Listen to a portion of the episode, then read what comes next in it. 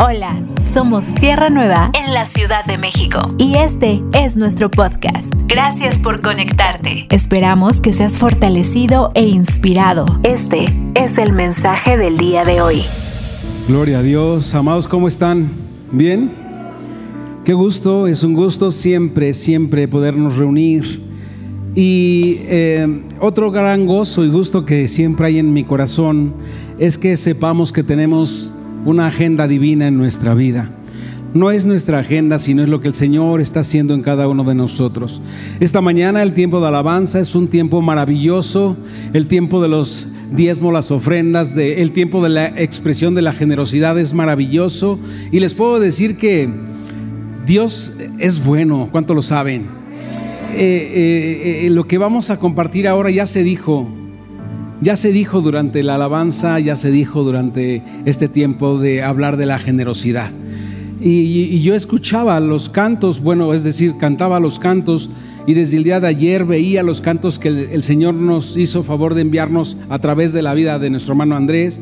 No nos pusimos de acuerdo, no dijimos, pones este canto porque tiene que ver con el mensaje. No, nuestra hermana Norita también comparte una palabra maravillosa acerca de transformación. No tiene que ver, es decir, no estamos puestos de acuerdo, sin embargo tiene todo que ver porque así es Dios. Porque las cosas del Señor son así. Y hemos cantado, ¿verdad? Que hemos hecho eh, que hemos sido transformados y que el Señor nos lleva de gloria en gloria. Cuando la Biblia habla, amados, de ir de gloria en gloria, habla de transformación. No es que nos quedemos estáticos en un lugar. La Biblia dice que vamos a ser transformados y vamos a ir siendo llevados de gloria en gloria. Y esto nos hace entender que la transformación no va a ser un, un esfuerzo humano, sino va a ser una gloria divina que se va a manifestar en nuestra vida estoy realmente gozoso con, lo que ha pasado en esta mañana. Y bueno, pues sin más vamos al mensaje y te había estado hablando acerca de este título que había puesto a este mensaje que se llama Si no hay revelación, no puede haber transformación. En la vida de los hijos de Dios si, no nos son reveladas las cosas, no podemos participar de ellas. Sin revelación no hay transformación. Muchas veces nos hemos esforzado, intentado eh, eh, hacer cosas eh, para Dios que no salen, que no pueden, porque no nacen de un corazón transformado, sino a lo mejor salen de un corazón esforzado, alguien que se está obligando a hacer las cosas y no, no, no, no salen. En palabras más simples podríamos decir, si no entendemos lo que el Señor ha hecho en nuestra vida, no podemos cambiar. Así de simple podemos resumir nuestro título del mensaje. Cada cosa que entiendo del Señor en mi vida es la que produce un cambio en mi ser interior, porque he nacido de nuevo. Quiero decirte para que entremos en, en materia que la transformación es uno de los negocios más grandes que existe en el mundo. Todo lo que hay o, diríamos el 99% de las cosas que existen son transformadas. El 99% de las cosas que existen sirven, ¿verdad?, para la industria de transformación y que a nosotros nos puedan llegar los productos terminados, ya transformados. No sé si alguna vez te has puesto a pensar y que eh, tu esposa o esposo te dijera por la mañana te voy a hacer un rico desayuno y que te pusiera en el plato un poquito de granos de trigo, eh, dos huevitos sin romper, ¿verdad? Dos tomatitos, un chile, un cachito de cebolla, un cachito de ajo y te dijera, ahí está tu desayuno. Y tú dirías, ¿qué es esto? ¿Verdad? Sin embargo, cuando está transformado dices, wow, unos deliciosos huevitos rancheros. Cuando está transformado incluso hasta tiene nombre lo que estás comiendo. Y es importante que sepamos que este negocio de la transformación es el negocio de nuestro Señor, porque Él no nos va a dejar en la misma condición en la que nos encontró. Dios siempre nos llama a ser transformados por medio de la renovación de nuestro entendimiento. Por eso decimos, si no entiendo, si no entiendo la escritura, si no entiendo la palabra, no puedo ser transformado. No puedo avanzar hacia el propósito que Dios tiene para mi vida. Es necesario que sepamos que todo lo que existe eh, eh, pasa por un proceso de transformación. La madera se transforma, el plástico o el petróleo se transforma, la energía se transforma, el trigo se transforma. No sé si alguna vez te has pensado en vamos a ir a comprar o, te invito a comer un postre, un pastel, igualmente que te sirvan un poquito de harina, un poquito de clara de huevo, un poquito de aceite y te digan ahí está tu pastel. Y tú dices, no, para que las cosas tengan sentido deben ser transformadas y entender que existe transformación por diferentes motivos en nuestra vida. Hay transformación por negocio, hay transformación por propósito, hay transformación por amor, hay transformación por revelación. Y esta es la, que a la que el Señor nos llama a que entendamos quién es Él y qué hizo Él en nuestra vida para que podamos estar eh, compartiendo lo que Él tiene para nosotros. Dios nos hace ver que todo puede ser transformado. Veía hace unos días en un eh, noticiero eh, que, pasan documentales, que pasaban un, un documental del desierto del Salar en Bolivia y un lugar donde la gente está toda este, los labios partidos, la cara partida por lo salado que es ese lugar y lo seco que es. Y estas personas, ¿qué crees que hacen con la sal? La transforman, hacen figuras, venden figuras, hacen animalitos, carritos, aviones de sal. ¿Verdad? Cosa a la que probablemente a ti y a mí nunca se nos hubiera ocurrido. O cuántas veces has visto un anuncio de que existe un hotel maravilloso que es de hielo y dices, wow, ¿te imaginas pasar una noche en ese lugar? Qué frío, ¿no? Sin embargo, ellos dicen, está hecho de hielo, pero no sufrirás de frío. Y te das cuenta que hay una transformación y que esa transformación no tiene por qué ser dolorosa, no, no tienes por qué sufrirla, sino que sencillamente puedes disfrutar de ella. Dios en su inmenso amor y su misericordia nos llama a ser transformados por la vida de Cristo en nosotros. En Isaías 1:18 dice el Señor, venid luego, dice Jehová, y estemos a cuentas. Si vuestros pecados fuesen como la grana, como la nieve serán emblanquecidos. Y si fueren rojos como el carmesí, vendrán a ser como blanca lana. Muchos de nosotros nos hemos llegado a hacer esta pregunta, ¿por qué eh, o hemos incluso dudado ser el templo y morada del Espíritu Santo. Decimos, el Espíritu Santo no puede morar en mí porque soy una persona fea, porque soy una persona que tiene esta condición. Pero tú tienes que saber que para que Dios venga a habitar en tu corazón, tus pecados del color que hayan sido, han sido emblanquecidos. El Señor te ha limpiado, el Señor te ha transformado, el Señor te ha emblanquecido para poder morar en ti. Ahora, qué tremendo es darnos cuenta que hay cosas que suceden en nuestra vida a través de la vida del Espíritu y de la obra de Cristo, como la transformación para que Él pueda morar en nosotros y nosotros por falta de entendimiento no podamos vivir ahora en esa condición. Hoy estamos llamados a renovar nuestro entendimiento para poder ser, para poder ser transformados a su imagen. Insisto, algunos podemos pensar, ¿cómo puede vivir el Señor en mí si soy un vil pecador? Y el Señor te dice, tú ya no eres un vil pecador, tú eres un hijo. Eres un hijo amado y has sido emblanquecido. Y el hecho de que seas emblanquecido significa que puedo habitar en ti, que puedo morar en ti, que puedo construir en ti. La propuesta del Evangelio, amada iglesia, es transformación. Nadie puede quedarse en la condición en la que estaba. Esta es una, no quiero decir una mentira, aunque ya lo dije, pero es una manera incorrecta de entender que nos podemos quedar en la misma condición en la que estábamos. Es falso. La escritura lo que describe es que no importa en la condición en la que tú te encuentres, Él viene a ti, limpia tus pecados y te blanquea. Eso es cierto. Pero ese blanqueamiento viene con un propósito de la transformación a nuestra vida. No podemos quedarnos como éramos. Por eso nadie de los que estamos hoy aquí presentes podemos conformarnos a seguir siendo lo que antes éramos cuando Cristo ya está en nosotros. Y esa es la transformación por medio de la vida del Espíritu. El Evangelio, insisto, es una propuesta de transformación la vida nueva en Cristo es una vida de transformación. La vida guiada por el Espíritu Santo es una vida de transformación. El consejo constante de la palabra de Dios a nuestra vida es una vida para ser transformada, es una intención para que nuestra vida sea transformada. Pero nada de esto puede suceder si no nos ha sido revelado quién es el Señor Jesucristo.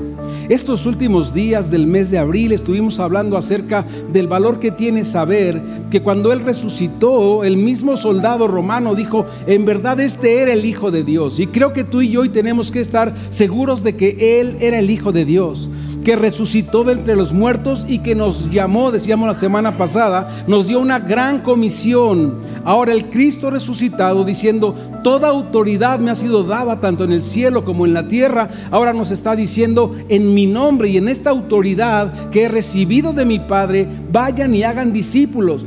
Y te voy a decir algo importante.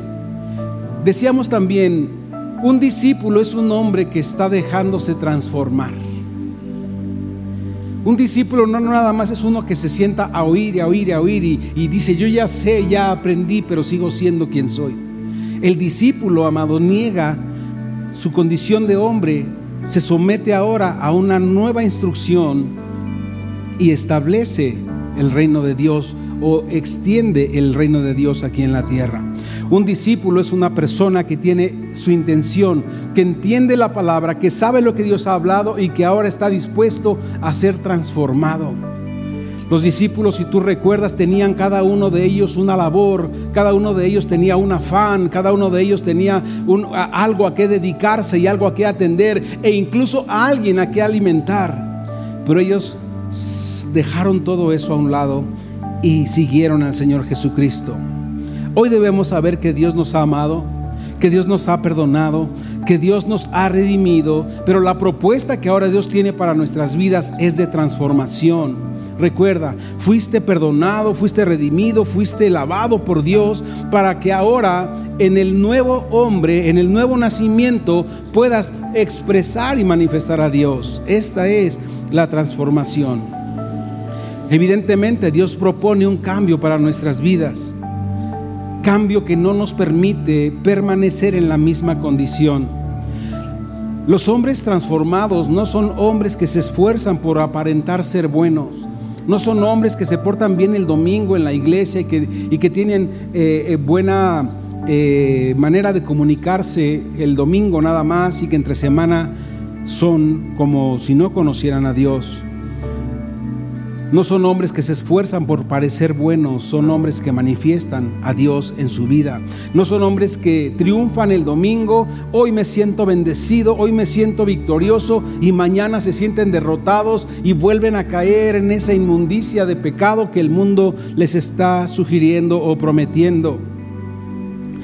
El hombre transformado no es como el hombre que se siente, tengo el tanque lleno y ahora puedo hacer lo que yo quiera. Hay personas que vienen a la congregación y dicen, tengo el tanque lleno, eh, me siento bien, pero en la semana se me empieza a acabar la gasolina y entonces me empiezo a resbalar y empiezo otra vez a volver al vómito o a volver al lugar donde ya fui rescatado.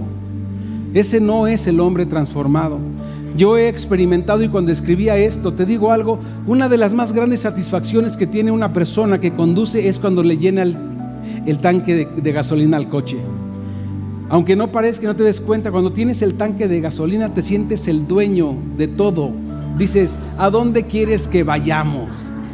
No hay temor a la distancia, podemos llegar, sí llegamos, traemos tanque lleno, pero cuando se te empieza a a prender el foquito de que necesitas gasolina, dices, ay mamá, toda la fuerza que tenías se te va.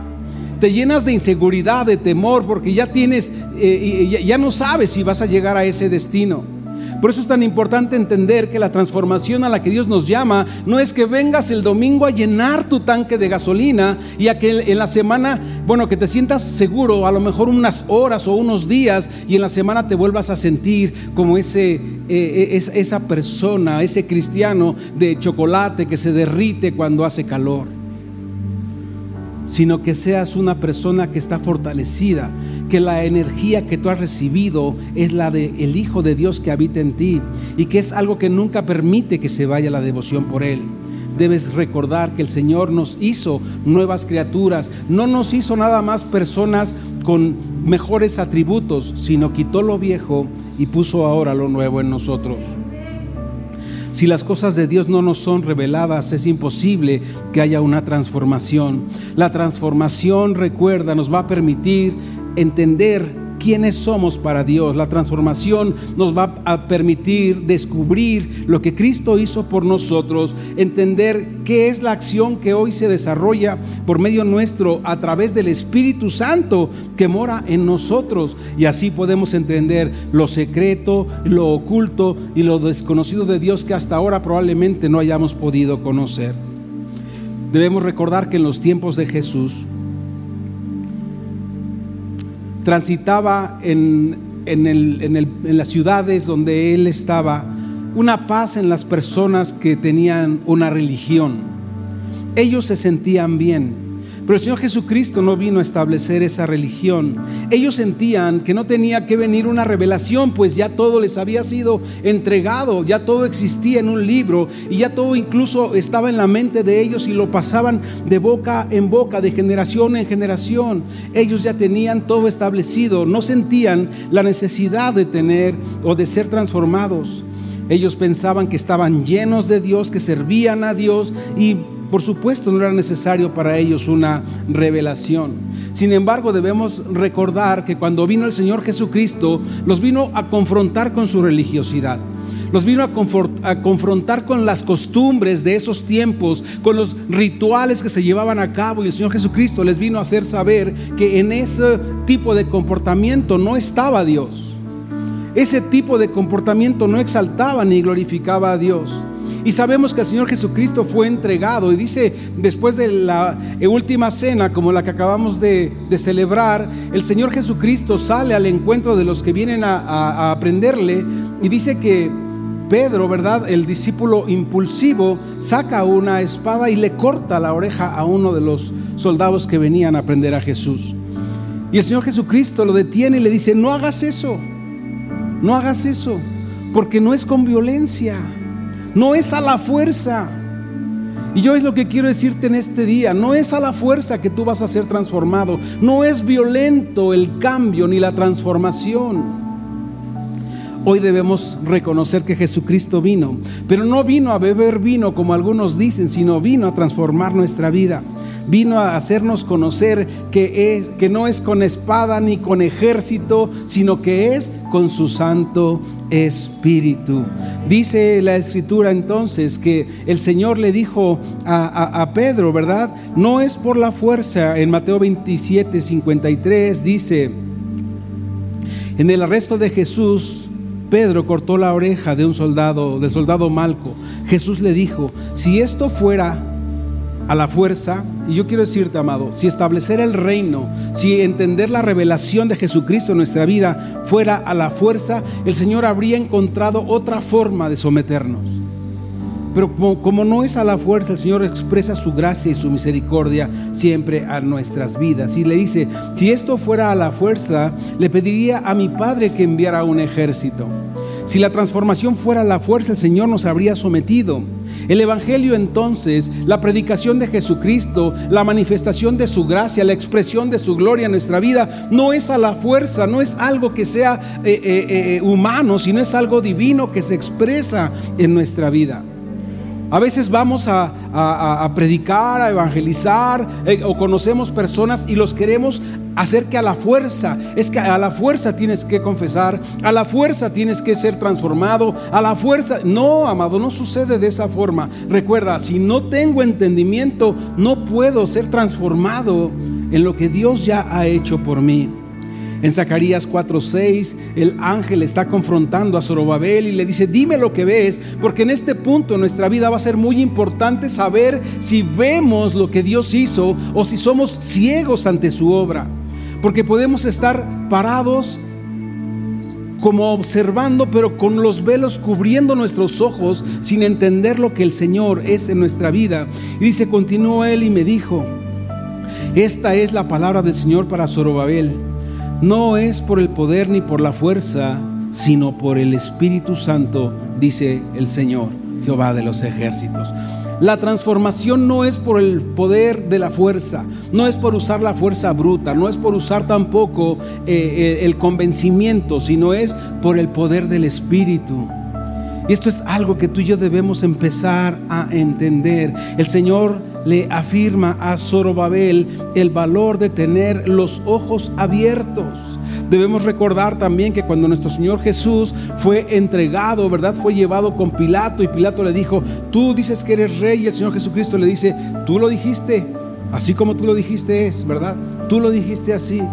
Y el Señor le dice, y Pilato le dice también al Señor, respondió Jesús, y le dijo, mi reino no es de este mundo. Si mi reino fuera de este mundo, mis servidores pelearían para que yo no fuese entregado a los judíos, pero mi reino no es de aquí. Entonces dice el Señor, si mi reino fuera de este mundo, mis servidores pelearían, pero no es con con, espada ni con ejército. No es a la fuerza, no es porque alguien nos hizo manita de puerco. Hay gente que viene porque le hicieron manita de puerco. Hay gente que viene porque cree que si que solamente viniendo le va a agradar a Dios. No, es por la vida del Espíritu que hay en nosotros que hoy podemos dar un fruto diferente. El apóstol Juan también describe en el libro del Apocalipsis y nos dice, recuerden que Apocalipsis es revelación. Y dice el libro, en el capítulo 1, versículo 1, la revelación de Jesucristo que Dios le dio para que manifieste a sus siervos las cosas que deben suceder pronto y les declaró la... Eh, y la declaró enviándola por medio de un ángel a su siervo Juan. El apóstol ahora nos revela la dignidad de Jesucristo, la pasión de Jesucristo, la verdad de Jesucristo, la victoria de Jesucristo y todas esas verdades ahora se hacen una en nosotros. ¿Con qué? ¿Con qué propósito? ¿Para qué estamos recibiendo este mensaje? ¿Para qué nos estamos enterando de las verdades eternas que Dios habló y lo que Dios hizo para nosotros? Y dice el libro de Hechos, cuando el apóstol eh, eh, Pablo le está dando testimonio al rey Agripa y dice, eh, pero levántate y ponte sobre tus pies, Hechos 26, 16 al 18. Porque para esto, dice el apóstol, yo he aparecido a ti. Yo vengo hoy a ti, dice, para eh, ponerte por ministro y testigo de las cosas que has visto. Recuerden importante, ser ministro es ser un colaborador en la obra de Dios y ser testigo es ver las cosas que Dios ha hecho. Y él ahora está siendo aquí puesto como ministro y como testigo de las cosas que el Señor que del Señor ha visto y de aquellas cosas dice que me apareceré a ti. El Señor le está diciendo, bueno, es decir, Pablo le da testimonio a Agripa de lo que el Señor le había dicho a él. Liberándote de tu pueblo y de los gentiles a quienes ahora te envío para que abras sus ojos. Hoy necesitamos abrir nuestros ojos porque cuando nuestros ojos estén abiertos, dice el Señor, entonces dice, para que se conviertan, para que abran sus ojos y ya con sus ojos abiertos se conviertan de las tinieblas a la luz y del poder de Satanás al poder de Dios, para que reciban por la fe en mí el perdón de sus pecados y la herencia entre los santos. La transformación entonces nos trae como fruto, la, dice el Señor, eh, eh, que esa transformación nos va a traer conocimiento y fe en Él, perdón de nuestros pecados y la herencia que tenemos en Él. Los ojos de nuestro entendimiento deben permanecer abiertos para poder entonces ser testigos de lo que Cristo ha hecho. Si los ojos no se abren, entonces seríamos falsos testigos. Nadie puede ser un testigo si no vio lo que sucedió porque no podemos testificar de lo que no hayamos visto y el Señor nos llama a ser testigos. Y el ángel le dice a Zorobabel, ¿qué, ¿qué es lo que ves? Le hace la pregunta. El problema le dice, no es que no sepas, el problema es que no veas. Porque nosotros hoy podemos estar llenos de conocimiento, pero nuestro problema es que no vemos lo que el Señor ha hecho en nosotros. Por eso debe irse de nuestras vidas la ceguera espiritual que se produce por tener una venda que ha sido puesta en nosotros a través de la historia del mundo. Nuestras tradiciones, nuestras influencias, nuestro país, nuestra herencia, nuestra familia, todo eso ha puesto una venda en nosotros. Pero Dios en su multiforme gracia, amados, nos revela a su Hijo para que seamos testigos y le podamos dar a conocer todos los días en nuestra vida, no solamente el domingo, sino todos los días en nuestra vida, en todas partes, en todo tiempo y en todo lugar, no solo en la congregación, podamos dar testimonio del Dios que hemos visto y que hemos oído. Ahora nos preguntaríamos, ¿Dios quiere que su propósito avance en nosotros? La respuesta, por supuesto, es sí. Pero haríamos otra pregunta, ¿cómo ah, entonces hace Dios que avance su propósito en nosotros? Y el propósito, para que el propósito de Dios avance sobre la tierra, Cristo debe ser revelado en nuestros corazones. No va a haber un motor, no va a haber una fuerza, no va a haber un poder más fuerte que te haga ir si no es Cristo. Porque tú puedes tener muchas ganas, pero el día miércoles o jueves se te baja la gasolina. Hoy debemos tener conciencia que el mal está tratando de impedir que el propósito eterno de Dios se manifieste en la tierra y se ha dado a conocer siendo testigos y dando testimonio de lo que es Cristo en nosotros, no de nuestra vida, como, no, bueno, yo antes y yo esto, no, no, ese ha sido un problema muy recurrente a lo largo de la historia. Hoy tenemos que dar testimonio de lo que Cristo es en nosotros, de lo que de Cristo hemos conocido y que ahora lo podemos expresar. Dios quiere que hablemos de Cristo, no solamente de nosotros. La revelación de Jesucristo entonces nos asegura que somos hijos muy amados. Nos hace saber que la salvación que tenemos no la vamos a perder, es nuestra, por gracia la hemos recibido, pero lo que sí estamos perdiendo es la capacidad de gestionarla, es la capacidad de expresarla, es la capacidad de manifestarla, porque estamos distraídos engañados y sometidos bajo un sistema del mundo que nos impide brillar como debemos hacerlo. Nunca olvides que eres un testigo y un testigo siempre va a hablar de aquellas cosas maravillosas y grandes que ha visto. Somos testigos, recuerda, porque vimos a Cristo crucificado, lo vimos también que fue sepultado, vimos también que fue ascendido y vimos y sabemos que ahora mora en nuestros corazones. Esto es algo que no podemos evitar. La revelación entonces nos hace entender que no somos salvos por herencia. Es que yo soy de cuna cristiana. Está bien que naciste en una casa donde los padres eran cristianos, pero tú tienes que caminar y tú tienes que abrirle tu corazón, las puertas de tu corazón al Señor es algo que se hace de manera personal. No somos salvos por herencia, somos salvos porque la obra de Cristo fue revelada a nuestros corazones y accedimos vivir en ella. Hablar de Cristo no es solamente decir lo que dice la Biblia, la Biblia dice, es cierto, la Biblia dice, pero ahora, ¿qué hay en nosotros? Dice la Escritura que de la abundancia de nuestro corazón habla nuestra boca y hoy debemos hablar de Cristo que abunda en nuestros corazones. En 2 de Corintios 3, 14 al 18 dice la escritura, pero el entendimiento de ellos está entenebrecido o se embotó, dice la otra versión. Porque hasta el día de hoy, cuando leen el Antiguo Testamento, y creo que amados, con toda sinceridad les puedo decir que esto sigue sucediendo aún cuando leemos el Nuevo Testamento. Este mismo velo de religiosidad nos priva de ver la revelación de Jesucristo. Repito, dice, pero el entendimiento de ellos está embotado, porque hasta el día de hoy, cuando leen el Antiguo Testamento, les queda el mismo velo no descubierto, el cual por Cristo es quitado. ¿Quién quita el velo de nuestra vida? Cristo. Y aún dice hasta el día de hoy, cuando se lee a Moisés, el velo está puesto sobre el corazón de ellos. Es decir, una influencia, ¿verdad? El apóstol Pedro habla de aquellos cristianos que fueron, eh, eh, judíos, perdón, que salieron dispersados porque habían conocido de Cristo y ahora ya no cabían en esa eh, comunidad. Hoy nuestra comunidad de Cristo, ¿verdad? Es esta que el Señor dice, mirad cuán bueno y agradable es, porque habitamos juntos en Él. Y dice, bueno, pero cuando se conviertan al Señor, una vez más, el velo se quitará. Esto es importantísimo, porque el Señor es el Espíritu y donde está el Espíritu del Señor hay libertad. Por tanto, nosotros todos, dice el apóstol, no hay nadie que quede excluido de esto. Por tanto, nosotros todos, dice el, el apóstol, mirando a cara descubierta como en un espejo la gloria del Señor, somos transformados de gloria en gloria en la misma imagen como por el Espíritu del Señor. Quiero concluir dándote estas cuatro valores que podemos encontrar en este verso, estas cuatro dimensiones de transformación que vienen a nuestra vida por la obra de Jesucristo. Recuerda, segunda de Corintios 3, 14 al 18, y tenemos que ver qué es lo que sucede en nuestras vidas. Y dice el punto número uno, el velo solamente puede ser quitado por el Señor. ¿Qué es el velo?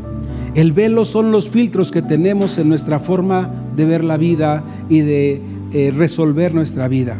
Son velos que arrastramos de nuestra vieja y vana manera de vivir son viejos que nos acompañan a través de las tradiciones, de nuestras maneras y perspectivas, de, bueno, nuestra manera de pensar y perspectivas de resolver nuestra vida. Son pensamientos, son paradigmas, son ideologías que han sido creadas por medio de la religión y de la costumbre en nuestras mentes y en nuestros corazones.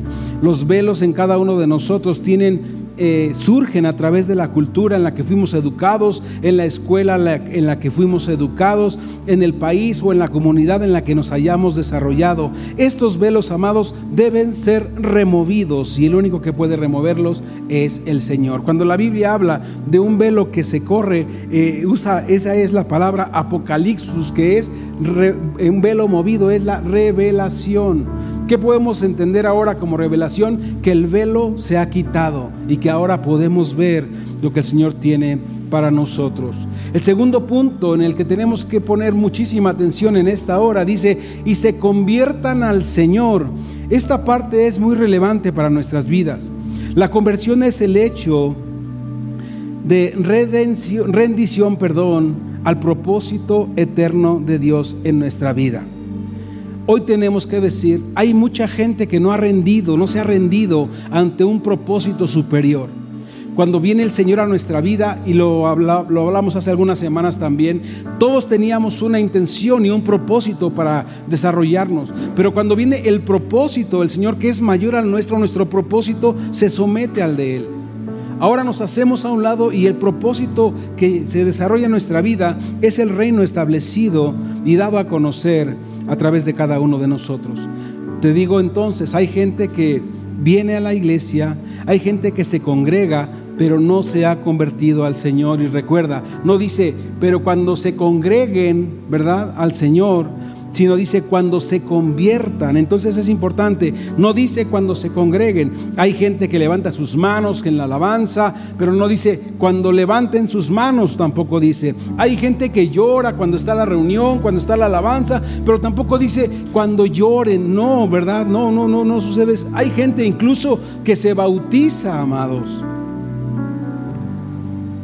pero no ha sido convertida al Señor. Y debemos hacer énfasis en esto. No dice cuando se bauticen, dice cuando se conviertan al Señor, el velo se quitará. Ahora entonces, tú y yo necesitamos entender cuál es la conversión. Uno de los primeros milagros del Señor Jesucristo dice que convirtió el agua en vino. Qué tremendo cambio, ¿no? No la convirtió en agua de, no sé, de, de limón, ¿verdad? De algo que, bueno, le pudo haber hecho, la convirtió en vino. O sea, es una transformación, es una conversión impresionante, de, diríamos de, de, polo a polo. Pero la parte más interesante es que el vino, cuando terminó la fiesta, no se volvió a convertir en agua. Siempre se quedan las cosas que el Señor convierte en la forma en la que Él las convirtió. Entonces dice, recuerda, debemos convertirnos al Señor, no solo congregarnos, no solo levantar nuestras manos, no solo llorar, no solo eh, eh, intentar bautizarnos, sino todo lo contrario, convertidos al Señor, todas estas cosas vendrán por añadidura y cada una de ellas le dará gloria a Dios. Dice también la escritura que somos transformados de gloria en gloria, dice este verso. Y les decía durante los cantos, dos cantos que entonamos hoy, nos hablaban de esta gloria constante. Nuestra transformación no es por un suceso. Muchas veces las personas están esperando, yo estoy esperando que venga el profeta fulano de tal y que me dé palabra y que me toque, que me caiga para ser transformado. Ese sería un suceso. Dios puede utilizar cualquier cosa, pero nuestra transformación no es por un suceso, recuerda, es porque hemos entendido quiénes somos como hijos y quién es Dios para nosotros. La transformación entonces, amados, es a través de un proceso. Y este proceso dice la escritura que es de gloria en gloria y también nos hace conocer que es de victoria en victoria porque no es en nuestra fuerza, sino es en la dimensión divina en la que el Señor nos está llevando, porque todos los días en este proceso que vamos desarrollando podemos ver cada vez ¿verdad? Más poderoso a nuestro Dios en nuestra vida, cada vez más la acción de su voluntad en nosotros, cada vez una expresión más constante de Cristo en nuestra vida. Y esto lo podemos entender de esa gloria en gloria y esa victoria en victoria. Y el cuarto y último punto dice, el Señor es el Espíritu. Yo te pregunto, ¿dónde mora hoy el Espíritu de Dios? ¿Dónde? En nosotros, en mí. Y si el Espíritu de Dios mora en mí, dice la Escritura, entonces en mí hay libertad. Libertad para conocer a Dios, libertad para amar a Dios, libertad para desarrollar a Dios, libertad para manifestar, para representar, para hacer visible a Dios en nuestras vidas. Donde está el Espíritu de Dios, dice el Señor, ahí hay libertad, ahí se han corrido los velos, ahí es eh, eh, eh, propicio para que haya una transformación divina. No se trata de, acostumbrarnos a algo. No se trata de hacer nada por costumbre. Decíamos la, la cena del Señor que celebramos, no, lo, no hagas de ella un ritual ni una costumbre. Es solamente un recordatorio de que en Cristo estamos completos y de que en Él somos uno. Efesios 1.18 nos dice ahora,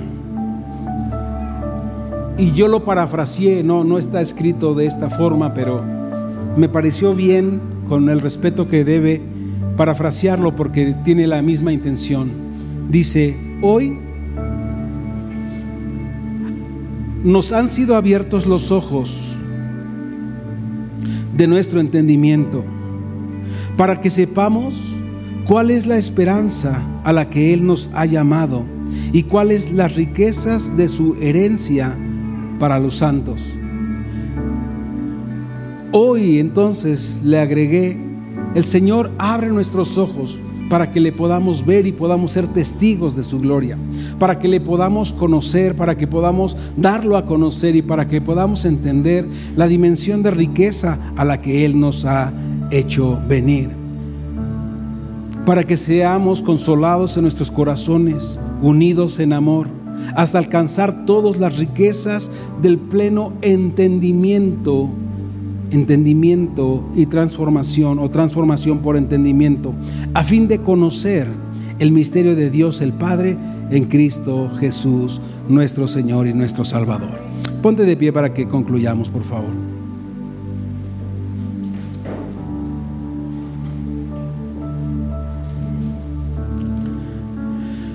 Hoy, amados, el Señor nos permite tener acceso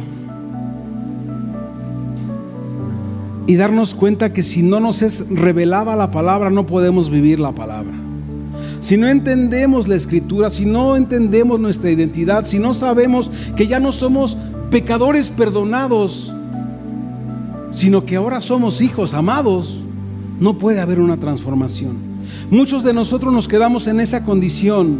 Éramos pecadores, fuimos perdonados, es cierto pero ahora nuestra vida no se vive como la vida de un pecador que fue perdonado, sino se vive como un hijo de Dios que fue redimido y que ahora fue activado por el Espíritu Santo para representarlo, para manifestarlo y para darlo a conocer. No sé cuántas veces tú has hecho unos huevitos rancheros y después te arrepientes y dices, no, vamos a, a devolver estas claras y estas yemas a este cascarón, ¿verdad? Vamos a separar estos tomates de esta cebolla, de estos chiles, ¿verdad? Y vamos a volverlo a dejar todo como estaba. Y te digo algo, es imposible. Y tú lo sabes. Es imposible si ya hiciste el pastel que lo separes y vuelvas a tener la harina, la clara y el aceite. De esa misma forma tú tienes que entender, y te lo digo de una manera tan sencilla, para que tú sepas que de ninguna manera tú puedes volver a ser lo que antes eras, porque ahora has sido transformado por Él, por el poder de su Espíritu. Padre, te damos tantas gracias por este día, Señor. Gracias por la vida del Espíritu que nos guía a toda verdad. Gracias porque nos haces conocer, Señor, la identidad que tenemos como hijos. Gracias porque nos haces habitar en una nueva dimensión que aunque seguimos, viviendo en nuestra casa, durmiendo en nuestra cama, Señor, alimentándonos, nuestra vida no es la misma. Ya no somos los mismos que antes fuimos, porque antes, dice la Escritura, vivíamos bajo la potestad de Satanás. Aunque suene duro, amada iglesia, antes vivíamos bajo la potestad. Y dice esta palabra potestad, dice, estaban sometidos y eran esclavos de Satanás. Pero ahora se convierten y dicen, y están bajo la potestad, el gobierno maravilloso del Dios que es todopoderoso. Libres para su gloria, para exaltarlo, para glorificarlo. Gracias te damos, amado Dios, porque nos hemos convertido y eso significa que hoy, Señor, nunca más volveremos a ser lo que antes fuimos y que hoy, Señor, se desarrolla a través de la vida del Espíritu Santo y, y de la renovación, Señor, de nuestro entendimiento, que te pertenecemos, que te representamos, que somos tus hijos, que somos amados. Gracias te damos, Dios, por amarnos. Gracias, Dios, por aceptar el desafío de transformarnos. Gracias Señor porque has empezado en cada uno de nosotros una nueva obra de transformación. Y dice el apóstol Pablo y lo escribe de esta forma diciendo, hijitos míos, por quienes vuelvo a sufrir dolores de parto hasta que Cristo sea formado en nosotros, hasta que Cristo sea formado en vosotros, hasta que Cristo sea formado en todos. Y Dios, amada iglesia, empezó en nosotros una buena obra y no la va a dejar incompleta. Esta obra de transformación en este proceso de gloria en gloria y de victoria en victoria es levantarnos todos los días y decir, Señor, tú eres el rey de reyes. Señor, eres el Señor de señores. Señor, tú lo llenas todo en todo. Señor, tú vives y reinas hoy en mi ser. Señor, hágase tu voluntad, así como en el cielo ahora, aquí en la tierra a través de mi vida. Gracias te damos, precioso Dios. A ti la gloria por siempre en el nombre de Jesús. Amén. Así que, amados, denle una ofrenda al palmas al Rey. Gracias, Señor. Gracias, Señor. Gracias, Señor. Gracias, Señor. Toda la gloria, Señor, a tu nombre.